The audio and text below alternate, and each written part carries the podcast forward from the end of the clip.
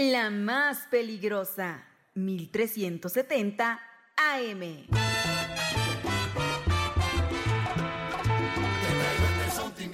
Mezclado con salsa buena, el que no baile con esto no tiene sangre en la vena.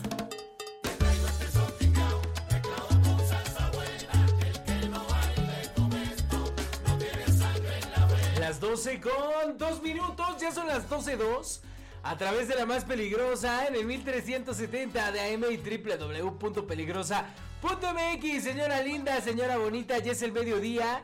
Y usted sabe que este es el momento de traerle toda la información que se ha recabado a nivel local, nacional e internacional en su sección favorita. Sí, la que usted más pide, esta, las rapiditas de la información. A ti se te ve por fuera. El... Así que si ya está usted lista, si ya está usted listo, bueno, pues póngase bien el cinturón para dar este recorrido por lo más importante de la información. Yo soy Christopher Méndez y la acompaño en este resumen informativo. Recuerde usted de todos los días, de lunes a viernes, en punto de el mediodía. Si no nos puede escuchar por cualquier circunstancia, por cualquier razón, al mediodía, recuerde que ya estamos en nuestro podcast. Sí, ya tenemos podcast. Y lo puede usted escuchar a través de Amazon Music, Apple Music, Spotify o cualquier plataforma digital de música, la que sea su preferida. Le pone ahí en el buscador las rapiditas de la información y ahí ya nos puede usted escuchar a cualquier momento, en cualquier lugar del día, en cualquier momento del día. Pues ya, nos puede usted escuchar ahí en las rapiditas de la información. 2 de 4, vámonos ya al resumen informativo.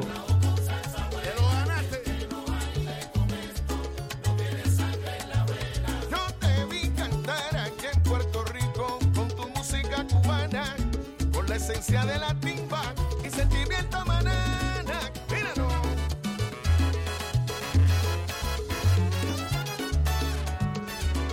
Bueno, ¿qué está pasando en la entidad tlaxcalteca? Yo le cuento que la gobernadora Lorena Cuello del Cisneros declaró emergencia ambiental por el incendio en el basurero de Panotla, en el relleno sanitario, tiradero o como usted le quiera llamar.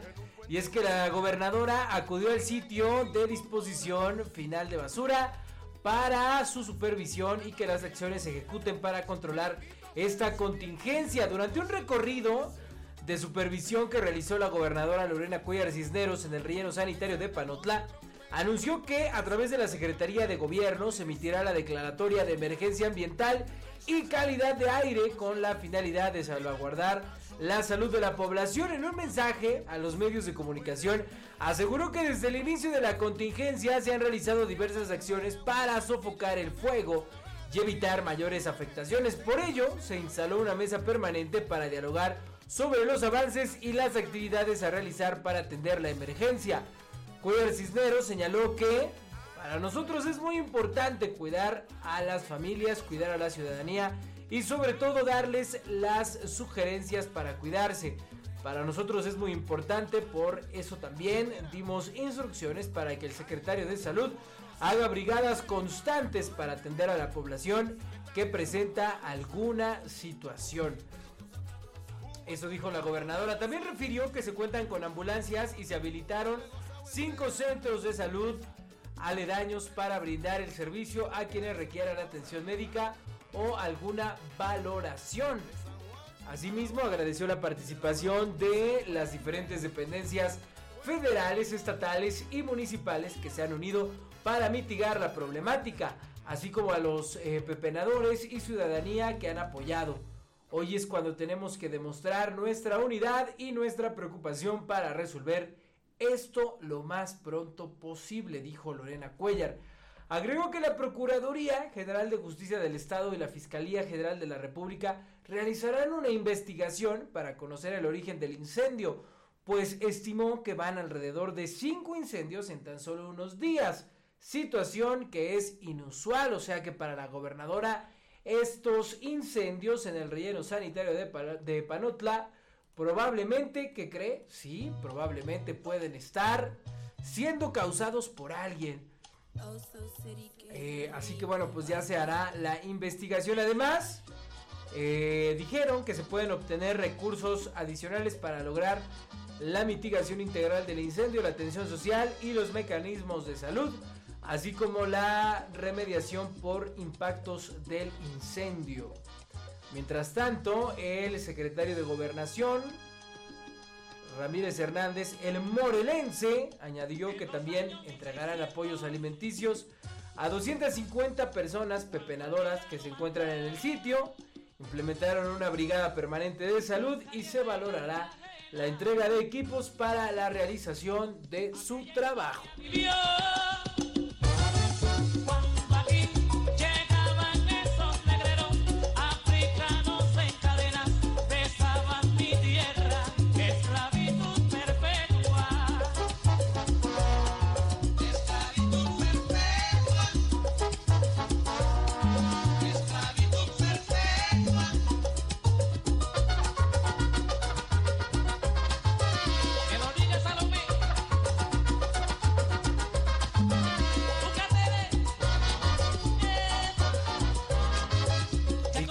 Respecto a este tema del relleno sanitario, pues fíjese que también se suspendieron las clases este martes 23 de enero. Las actividades se realizarán eh, o reiniciarán, mejor dicho, hasta el día de mañana con uso de cubrebocas. Y es que por instrucciones de la gobernadora Lorena Cuellar Cisneros, la suspensión de clases presenciales en las zonas aledañas al relleno sanitario de Panotla pues se suspendieron este martes 23 de enero y por supuesto también el lunes con el objetivo de cuidar la salud de estudiantes de la contingencia sucedida en la zona. Las actividades en aula reiniciarán el próximo miércoles 24 de enero. Los alumnos, docentes y directivos deberán portar cubrebocas como medida de prevención y protección. El titular de la Secretaría de Educación Pública del Estado y de la Unidad de Servicios Educativos en Tlaxcala, Homero Meneses Hernández informó que las actividades deberán realizarse en línea a fin de no afectar el desempeño escolar de los alumnos. Detalló que la Dirección de Educación Básica y Media Superior y Superior informó de la medida a las instituciones públicas y privadas de los municipios de Panotla y Totolac, así como a las ubicadas en comunidades de la Trinidad Tenexyecac, en San Antonio Tizostoc y San Antonio Tecuac del municipio de Ixtacuixtla. En total, la medida fue acatada por 50 instituciones educativas con una población de 1.500 de 9.519 alumnos y 907 trabajadores de la educación. Meneses Hernández expuso que, por orden de la mandataria estatal, han instruido que los colectivos docentes implementen estrategias para atender a las y los estudiantes que resultaron afectados por la contingencia. También reiteró el llamado a la comunidad educativa para estar atenta de los medios oficiales para nueva información.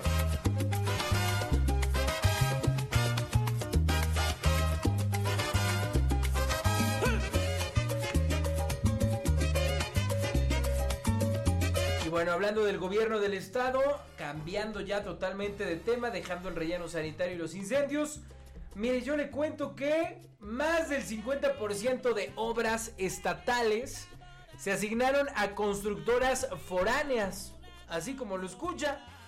El funcionario estatal, el secretario de infraestructura, admitió que uno de los grandes pendientes que existen es la contaminación del río Zahuapan.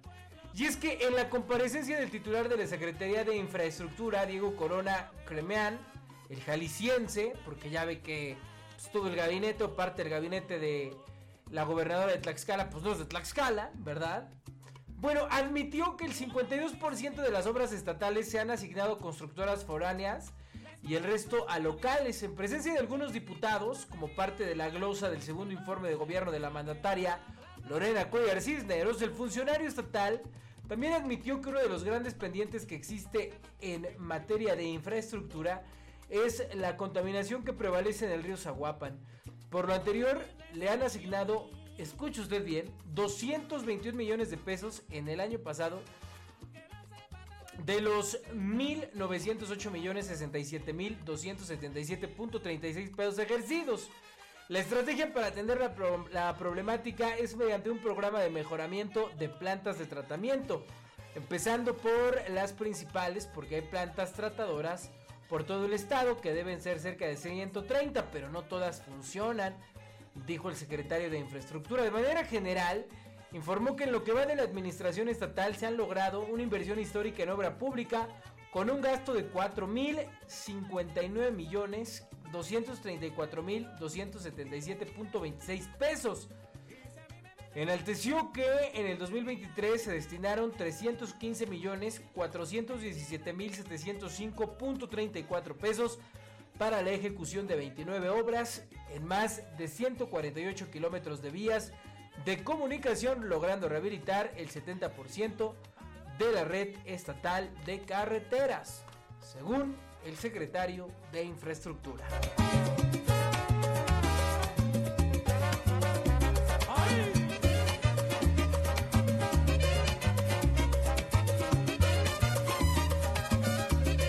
Lo que nos queda claro que no baja pues, es la violencia y la delincuencia en Tlaxcala, porque mire, ahora le cuento esta historia. En Chautempan encañonan y golpean a la síndico de ese municipio para que cancele sus aspiraciones. El tema se ha ocultado con la intención de que la opinión pública no conozca este hecho. Y es que mire, trascendió que el jueves 18 de enero, sujetos armados ingresaron al domicilio de la síndico de Chautempan, Maristela Hernández Grande, para golpearla y encañonarla, al tiempo de amenazarla para que desista de sus aspiraciones a la presidencia municipal por Morena. Se sabe que la representante legal de la administración, pues la dejaron amarrada junto a los integrantes de su familia para que se baje de la carrera política para la renovación de la autoridad municipal. La movilidad de las unidades de seguridad pública provocó alerta entre los vecinos, sin embargo, el tema se ha ocultado con la intención de que la opinión pública no conozca este hecho. Lo que ocurrió, pues ya fue denunciado ante, ante la Procuraduría General de Justicia para que los agentes de investigación realicen las pesquisas y puedan dar con el comando armado conformado por casi seis sujetos que ingresaron a la fuerza a la casa de la funcionaria. Complicado lo que se está viviendo en la entidad tlaxcalteca. Para mí no alumbra el sol, para mí todo es tiniebla.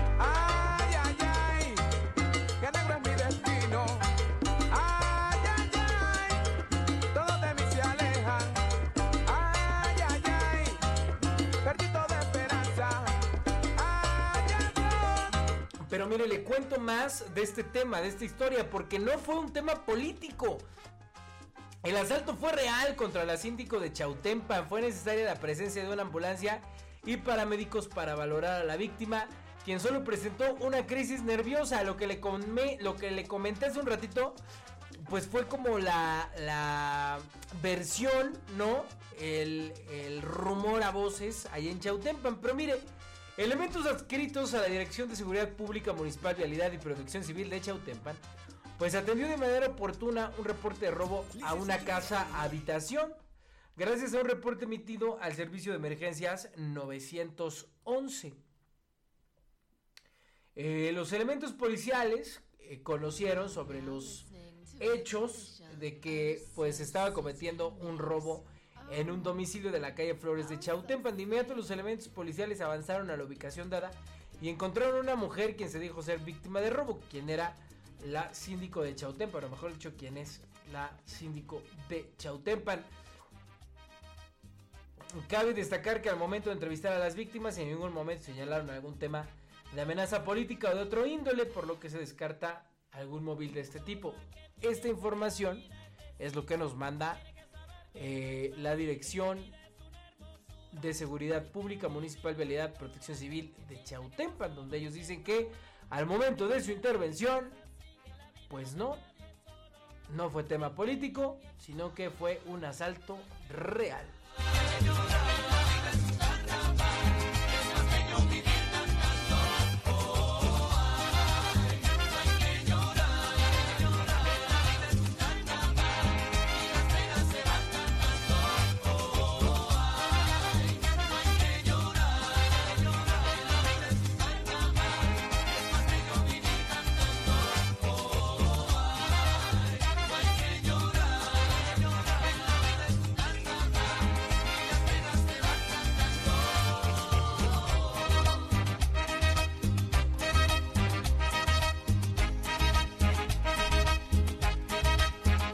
Información, yo le cuento que hay un semáforo amarillo epidemiológico para Tlaxcala por influenza.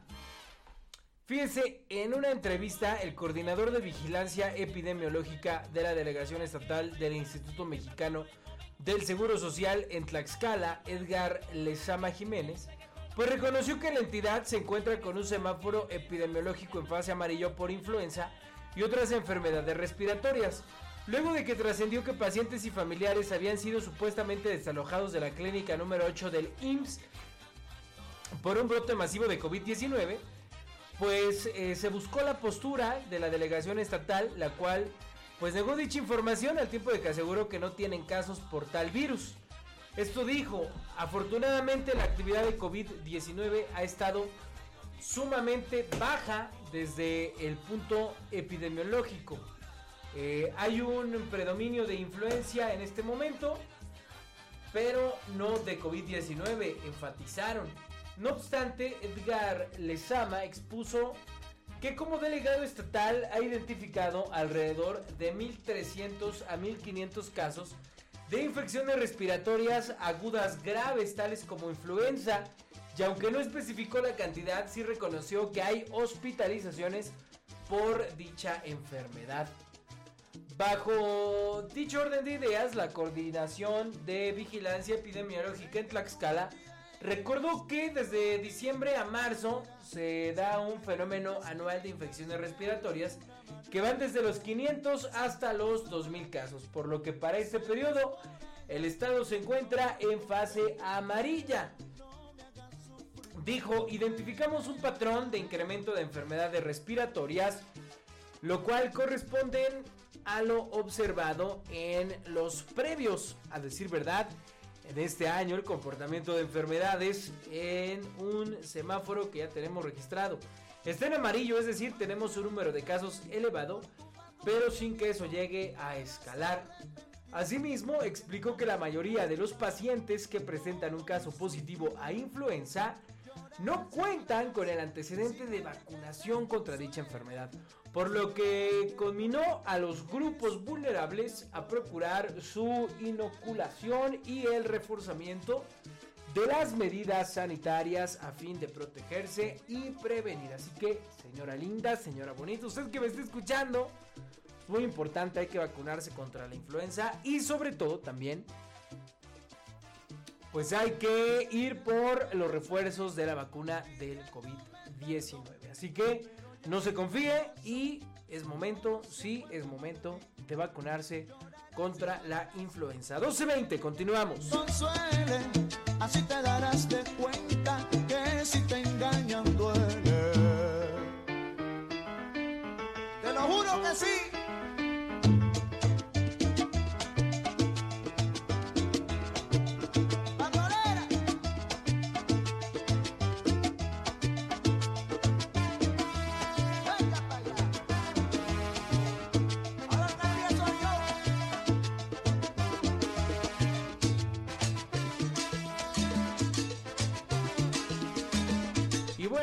De eh, estos casos de infecciones respiratorias, de enfermedades respiratorias como influenza o COVID-19, pues mire, en la Ciudad de México la verdad es que el repunte de casos de COVID-19 está siendo alarmante. De hecho, eh, el infectólogo Alejandro Macías dice que debemos prepararnos para la variante de COVID-19 que se llama pirola. Esto dijo, dice, lo que yo he atestiguado es que tenemos otros virus como la influenza y si entra la variante pirola se incrementarán los casos, dijo el especialista. El infectólogo Alejandro Macías señaló que estamos en un nivel bajo de COVID-19, pero debemos estar alerta ante la llegada con fuerza de la variante pirola en México. El especialista en una entrevista con el diario El Universal dijo que debemos estar alerta ante la llegada de la variante pirola a México. Dicho virus ya está en Europa, Asia, Canadá y Estados Unidos. Dijo, cuando entre puede haber saturaciones en hospitales y de camas en terapia intensiva. Además, el experto en materia expresó que en casos de COVID-19 pues no son muchos. La situación estacional en incremento de casos es por la época del año. Lo que yo he atestiguado es que tenemos otros virus como la influenza, pero si entra la variante pirola se incrementarán los casos. Así que bueno, pues estaremos muy al pendiente. Cuídese, siga usted cuidándose. Recuerde lavarse muy bien las manos.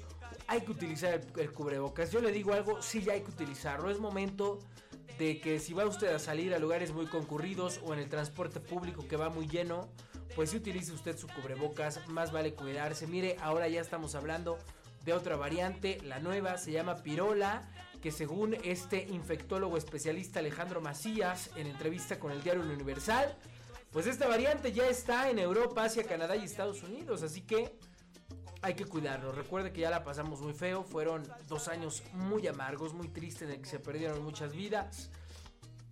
Así que hay que cuidarnos. Lávese muy bien las manos, utilice el cubrebocas. A los primeros síntomas, por favor, aíslese, vaya al médico, vaya al doctor, no se automedique, estornude, ya sabe, con el codo cerrado, cubriéndose la nariz y la boca para que no contagie usted a los demás. 12.23, hay que cuidarnos.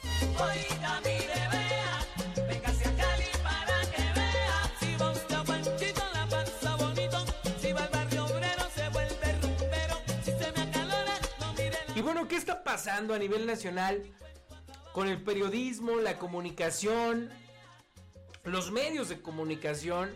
Bueno, no sé usted, tal vez ya lo escuchó y si no se lo cuento. En estos días, pues el nombre de Azucena Uresti ha estado en todos los medios de comunicación y lo hemos escuchado mucho, pero ¿por qué? Bueno, porque Azucena Uresti es una comunicadora, una periodista que trabajaba para Milenio Televisión y tenía su noticiero estelar por la noche. Desde ahí, pues hablaba de lo que ella quería, daba su opinión, su crítica, si usted quiere, al gobierno federal. Y bueno, pues al presidente Andrés Manuel López Obrador ya no le gustó todo lo que decía Azucena Oresti. Y se habla, se especula, esto no es una versión oficial, pues especula, se dice que Andrés Manuel López Obrador presionó al dueño del grupo Milenio, de Milenio Televisión, para que forzara la salida de Azucena Oresti. Hoy en una columna, Carlos Loret de Mola, que también escribe para Diario La Universal, en su columna Historias de Reportero, pues dice cuáles son las causas por la cual Azucena Uresti el viernes ha renunciado formalmente a Grupo Milenio, ya no tiene su noticiero por las noches, ya no la podrá usted ver por las noches y solamente se quedará en Radio Fórmula. Según Carlos Loret de Mola dice que Azucena Uresti sufrió pues acoso, acoso periodístico por parte del gobierno federal, sufrió eh, pues censura, tenía personas que le decían lo que ella sí podía comunicar, los temas que ella tenía que tocar y de los cuales no podía hablar.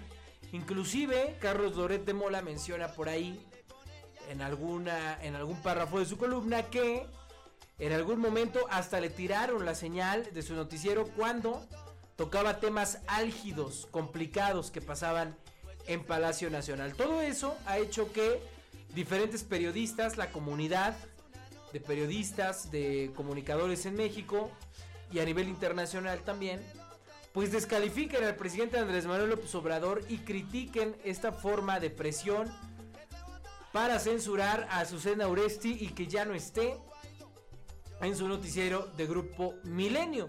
Pero ¿qué dice Andrés Manuel López Obrador? Bueno, hoy en su conferencia mañanera dijo, la señora, la dama, periodista, ha estado en contra de nosotros siempre. Eso dijo Andrés Manuel López Obrador sobre Azucena Uresti. El presidente de México señaló que la salida de la periodista de Milenio Televisión se debió a que Uresti quería tener otro espacio y no a que él presionó para su salida por ser una de sus principales detractoras. El presidente de México aseguró que la periodista Azucena Uresti siempre ha estado en contra de su gobierno. Sin preguntar eh, de por medio, el mandatario señaló que la salida de la periodista de Milenio Televisión se debió a que Uresti quería tener otro espacio. Esto mencionó López Obrador, dijo, dijimos hace un año o hace dos años que la estaban contratando en Latinus en aquel entonces y quería tener los dos programas, el Milenio y en Latinus. Y los de Milenio le dijeron que no se podía eso, pero ¿por qué Latinus? Porque además de que pagan muy bien ahí y están en contra de nosotros, y la señora, la dama, la periodista, ha estado en contra de nosotros siempre abiertamente, mencionó López Obrador. El presidente de México aseguró que de eso se enteró, pero reiteró que él no influye nada en los dueños de los medios de información y que no sabía que Uresti ya tenía un espacio informativo en Radio Fórmula. El presidente López Obrador insistió en que la periodista debe explicar cuáles son las circunstancias por las cuales salió de Milenio Televisión porque quiso dejar la duda. Y es que el presidente López Obrador se refiere a que en un comunicado en sus redes oficiales, en sus redes sociales oficiales, Azucena Oresti dijo que dejaba Grupo Milenio debido a las circunstancias actuales que vive el periodismo. ¿Usted cree que cree? ¿Usted eh, cree que en realidad es una censura a la periodista que el presidente López Obrador está censurando a todos aquellos que están en contra de lo que está haciendo? ¿O, o qué opinión tiene usted? Es que es difícil creer otra cosa, ¿no? Es difícil. El presidente López Obrador siempre desde su mañanera ha estado exponiendo a quien habla mal de él y, y lo exhibe. Y ahora Azucena Oresti pues ha dejado Grupo Milenio para irse a Radio Fórmula porque pues prácticamente le escribían un guion de qué tenía que decir y qué no tenía que decir para no afectar la imagen de quien dirige el país desde Palacio de Gobierno, según lo que sabemos de manera extraoficial. Pero bueno, usted siempre tendrá la última palabra.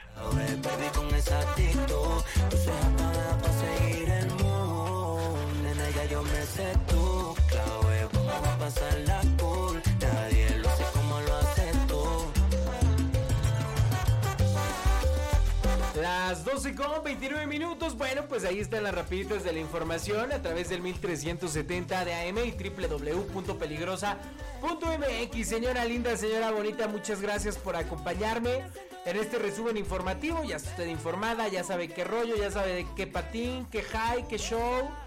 Este, qué Pachuca por Toluca, ¿no? Entonces, pues ya está informada de todo lo que acontece a nivel local, nacional y también internacional. 1229, yo soy Christopher, tenga usted una excelente tarde de martes. Martes 23 de enero de 2024. La temperatura, mire, ya está rico, 21 grados, nos marca el termómetro que tenemos aquí en cabina. Parece que ya dejó de hacer eh, frío. Y también ya dejó de llover porque vaya que el fin de semana, más el domingo, estuvo lloviendo fuerte en la ciudad de Guamantla. Yo soy Christopher Méndez, cuídense mucho, le mando un abrazo, ánimo, feliz tarde.